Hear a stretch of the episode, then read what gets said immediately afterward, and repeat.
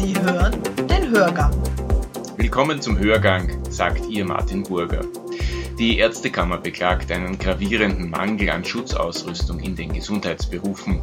Wie schlimm es um den Nachschub an Masken, Brillen und Einmalmänteln wirklich bestellt ist, das habe ich Gerhilde Schüttengruber gefragt. Die Pflegewissenschaftlerin leitet seit Beginn der Corona-Krise die praktische Schulung der mobilen Covid-19-Teams in der Steiermark. Diese Teams bestehen aus Sanitätern, die Rachenabstriche vornehmen. Die Hygienerichtlinien ändern sich öfter, als ihr lieb sein kann. Die größte Veränderung ist äh, Ressource, der ressourcensparende Einsatz insbesondere der Schutzmasken. Gleich mehr dazu. Frau Schüttengruber, was sind Ihre wichtigsten Arbeitsbereiche allgemein und jetzt in der aktuellen Situation? Okay, ja, also es ist so, dass ich prinzipiell äh, am Institut für Pflegewissenschaft an der Med-Uni Graz als Senior Lecturer angestellt bin und mein eigentlich mein Hauptaufgabengebiet oder mit Gebiet, mit dem ich mich beschäftigt habe, doch noch tue, ist eigentlich die Versorgung von hochaltrigen Menschen am Lebensende. Und wie bin ich jetzt zur, quasi zu dieser Schutzkleidungsgeschichte gekommen? Wir haben zusammen mit den Medizinern eine interdisziplinäre Lehrveranstaltung angeboten die sogenannte Simline-Notaufnahme in unserem Simulationskrankenhaus, also am Sim Campus. Das war Ende Februar und wir haben dort äh, zu Simulationszwecken einen Covid-Patienten isoliert. Im Interdisziplinär, also quasi im interdisziplinären Prozedere. Und drei Tage später kam der Anruf vom Roten Kreuz, ob wir in der Lage sind, ähm, die mobilen Detektionsteams für SARS-CoV-2 zu schulen. Und ja, wir haben dann übers Wochenende ein Schulungsprogramm aufgesetzt und sind, da, und sind da, äh, seitdem eigentlich hauptsächlich damit beschäftigt, die, ähm, also prinzipiell sowieso die mobilen Dienste, also das äh, mobile Team zu schulen und mittlerweile machen wir auch Schulungen im Klinikum. Ähm, in der praktischen Umsetzung, das ist so mein Part und im, im Hintergrund ist dann noch der Dr. Westscheider, der Dr. Lukas Mileda und als Infektiologe der äh, Privatdozent äh, Dr. Jürgen Brates. Sind wir so als Team. Und die praktischen Schulungen, das ist eigentlich jetzt im Moment mein Hauptaufgabengebiet. Nur zum Verständnis, die Lehrveranstaltung im vergangenen Februar, war das eine Schulung oder war das schon ein Ernstfall? Nein, das war eine Übung, weil das Simulationskrankenhaus, das ist das ehemalige Krankenhaus Eisenerz, das jetzt umgebaut ist zu einem wirklich einem Simulationskrankenhaus und dort es gibt, also das ist halt im Moment auch oder noch ist kein Krankenhausbetrieb, sondern das war die Idee eines Simulationskrankenhauses und dort haben wir eigentlich zwei Tage simuliert, also quasi einen, einen, einen Stationsablauf. Notaufnahme, Intensivstation, alles mit Puppen, also mit Simulationspuppen. Und auch der Covid-Patient, das war eine Simulation. Und es war dann ein Bericht äh, in Steiermark heute und ich denke so, dass das der Weg war, wie wir zu diesem Thema gekommen sind. Und dann haben wir uns eh sofort äh, intensiv damit beschäftigt, uns die Guidelines angeschaut, äh, miteinander verglichen.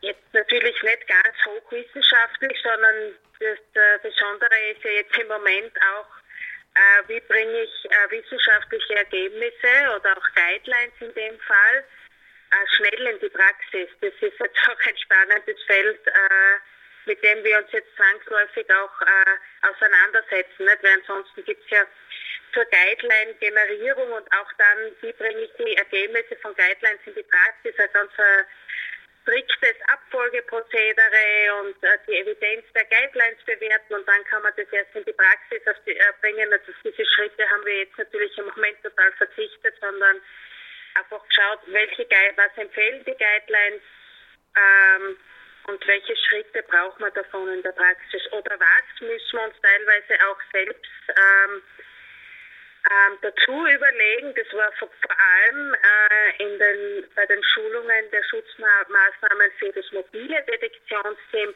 weil ja dafür gibt es keine Guidelines. Es gibt Guidelines für den institutionellen Bereich oder auch Guidelines für Langzeitpflegebereich, aber für die mobilen Dienste gibt es ja keine Guidelines und das haben wir müssen eben auch ableiten.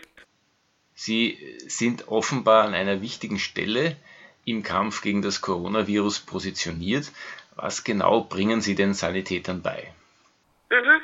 Also im Wesentlichen und auch das Wichtigste, das Richtige an und vor allem das richtige Aufziehen der Schutzkleidung. Der gefährlichste Punkt für Gesundheitspersonal ist oder die, ähm, das risikobehaftete Prozedere für Gesundheitspersonal ist das Ausziehen der Schutzkleidung. Das heißt, die Schutzkleidung, die potenziell kontaminiert ist oder tatsächlich auch kontaminiert ist, so auszuziehen, dass da keine Rekontamination stattfindet. Oder auch mit, ähm, mit Dingen, also mit medizinischen Produkten, die eben beim Patienten waren, die äh, potenziell kontaminiert sind. Wie gehe ich damit um? Das ist zum Beispiel bei den mobilen Teams, die die Rachenabstriche durchführen, dieses Rachenabstrichröhrchen, weil mit dem wo ich ja direkt beim Patienten, das habe ich angegriffen, mitunter mit der gleichen Hand, mit, mit dem ich den Rachenabstrich durchgeführt habe. Wie gehe ich damit um in einer Reihenfolge, wenn man dann draußen ist aus der Wohnung, dass auf keinen Fall eine Rekontamination stattfindet? Im Vorgespräch haben Sie angedeutet, dass sich die Guidelines häufig ändern. Ist das ein Problem? Ich schaue mir das täglich an. Das sind die Änder. Also das ist, ich kann mich Gott sei Dank auf diese eine Richtlinie fokussieren. Das ist äh, die Richtlinie von RKI zu, zu den Hygienemaßnahmen und ich schaue mir die vor jeder Schulung an. und ich schaue mir auch die Richtlinie die Richtlinien vom äh, European Center of Disease Prevention and Control, das sind auch Richtlinien, nach denen wir uns richten und die schaue ich mir eigentlich auch jeden Tag an, wobei die sind etwas stabiler. Wenn Sie den Zeitraum seit Beginn der Coronavirus-Maßnahmen überblicken, was war die größte Änderung in den Hygienestandards oder gab es da viele kleine Korrekturen? Na, das ist, also man kann das wirklich äh, sehr fokussiert auch äh, berichten. Die größte Veränderung ist äh, Ressource, der ressourcensparende Einsatz insbesondere der Schutzmasken. Um ein Beispiel zu nennen, womit man das wirklich gut verdeutlichen kann, als wir begonnen haben mit den Schulungen, haben wir äh, geschult, dass die FFP2-Schutzmaske ein absolutes Mindestmaß an Schutz ist und die FFP2-Schutzmaske die Maske ausschließlich zur Einmalverwendung gedacht wird. Mittlerweile sind diverse Richtlinien herausgekommen, dass ähm, wenn keine FFP2-Schutzmasken vorhanden sind, dann auch chirurgische Schutzmasken verwendet werden können. Das war zu Beginn überhaupt nicht das Thema.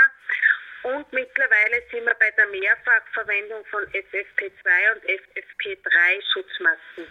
Das bedeutet aber eigentlich, dass man mit den Standards allmählich hinuntergeht, beziehungsweise diese auch absenken muss. Aufgrund von Ressourcenknappheit. Das ist das auch, was mir von den Kollegen im, im stationären Setting aus der Praxis berichtet wird. Also vor allem der Fachverwendung.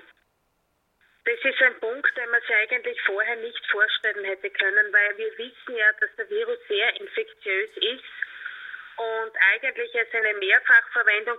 Und es ist so, in den Richtlinien steht nach wie vor drinnen, die Mehrfachverwendung ist nur im äußersten Notfall anzuwenden. Aber alleine, dass es eine Richtlinie für Mehrfachverwendung gibt, ist ja schon einmal ein Punkt. Wie wird die Mehrfachverwendung in der Praxis durchgeführt? Genau, es gibt zwei Prozedere eigentlich bei der Mehrfachverwendung. Das eine Prozedere ist, dass man die Maske in der, innerhalb der Kohortenisolierung, also sprich auf einer Covid-Station, vier bis sechs, sechs Stunden tragen kann. Und da soll man die Maske aber nicht abnehmen. Und das zweite Prozedere, vom, das ist die Empfehlung vom RKI. Das RKI sagt, dass die Maske ähm, pro Patient, also patientenbezogen pro Schicht öfter verwendet werden kann. Und das heißt in der Einzelzimmer, im Einzelzimmer oder in der Einzelzimmerschleuse.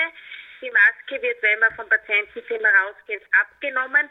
Aufgehängt. Da muss also äh, ein Platz dafür vorgesehen sein. Die muss trocken aufgehängt werden. Also sie darf nicht eingesteckt oder sonst was werden. Trocken und aufgehängt werden. Und dann kann sie für das also die gleiche Person für den gleichen Patienten noch einmal verwenden innerhalb einer Schicht. Das ist jetzt die Empfehlung vom RKI.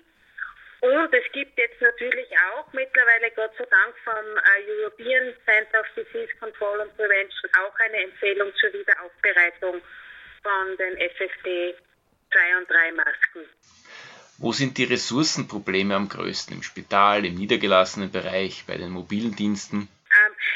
Denke überall. Also im Niedergelassenen, da habe ich im Moment wenig Einblick, denke ich auf alle Fälle, aber auch, es sind auch im, im Spital massive Ressourcenprobleme. Zum Beispiel, also um, um das mit einem Beispiel zu untermauern, es wird empfohlen, insbesondere wenn die Masken mehrfach verwendet wird, dass äh, zusätzlich ein Face Shield getragen werden soll, einfach als zusätzliche Barriere. Und es ist im Spital nicht möglich, diese Face-Schilder zu bestellen, anscheinend. Das ist äh, derzeit ein Ding der Möglichkeit. Also es ist sowohl im Spital als auch im Niedergelassenen. Ich kann Ihnen das jetzt so nicht quantifizieren, wo es mehr Probleme gibt. Ich meine, ich kann mir vorstellen, dass es im Niedergelassenen noch mehr Probleme gibt, alleine mit den Einmalmänteln. Mhm. Weil in den Institutionen hat man doch ein gewisses, also zumindest im Krankenhaus, man hat ein gewisses Potenzial an Schutzkleidung. Aber soweit mir das bekannt ist, im niedergelassenen Bereich gibt es ja gar nichts. Wenn wir jetzt schon mit Ressourcenproblemen zu kämpfen haben, äh, dann scheint die weitere Entwicklung noch ungewisser zu sein, als sie ohnehin schon ist, oder? Ich meine, das ist, kann ich jetzt, also diese Einschätzung kann ich schwer treffen, weil da geht es ja einfach um äh, äh, Versorgungsstränge im, im Medizinproduktebereich. Ich denke, das Einzige, was, äh, was uns hoffentlich retten kann, ist, dass äh, diese Schutzmaske, diese Schutzausrüstung nachgeliefert wird. Gibt es ein Niveau, ein unteres Niveau, was die Schutzausrüstung angeht, wo Sie keine Verantwortung mehr übernehmen würden? Ja, also was wir zum Beispiel dazu sagen, ja, also man weiß ja hinlänglich, äh, dass diese chirurgischen Schutzmasken nur quasi jemand anders schützen. Also wenn ich selber Träger bin und ich äh, gebe dieses Virus ab, dann, aber umgekehrt diese chirurgische Maske war zum Beispiel überhaupt ganz, ganz lange ähm, überhaupt keine, keine Barriere und jetzt ist es doch, äh, und jetzt wird es ihm doch empfohlen im Sinne von besser als gar nicht. Ja, wir sind nach wie vor in der Schulung, wir schulen nach wie vor den Goldstandard, Standard, der anfangs ähm, vorgegeben war oder nach eigentlich auch ist. Und die Mehrfachverwendung von Schutzmasken ist, das geht noch, also ja, ist schwierig, aber das würde noch gehen. Aber alles andere, na, alles andere, es kommt eigentlich aus unserer Sicht nicht in Frage. Mhm. Vielen Dank für Ihre Einschätzung und für Ihren Bericht.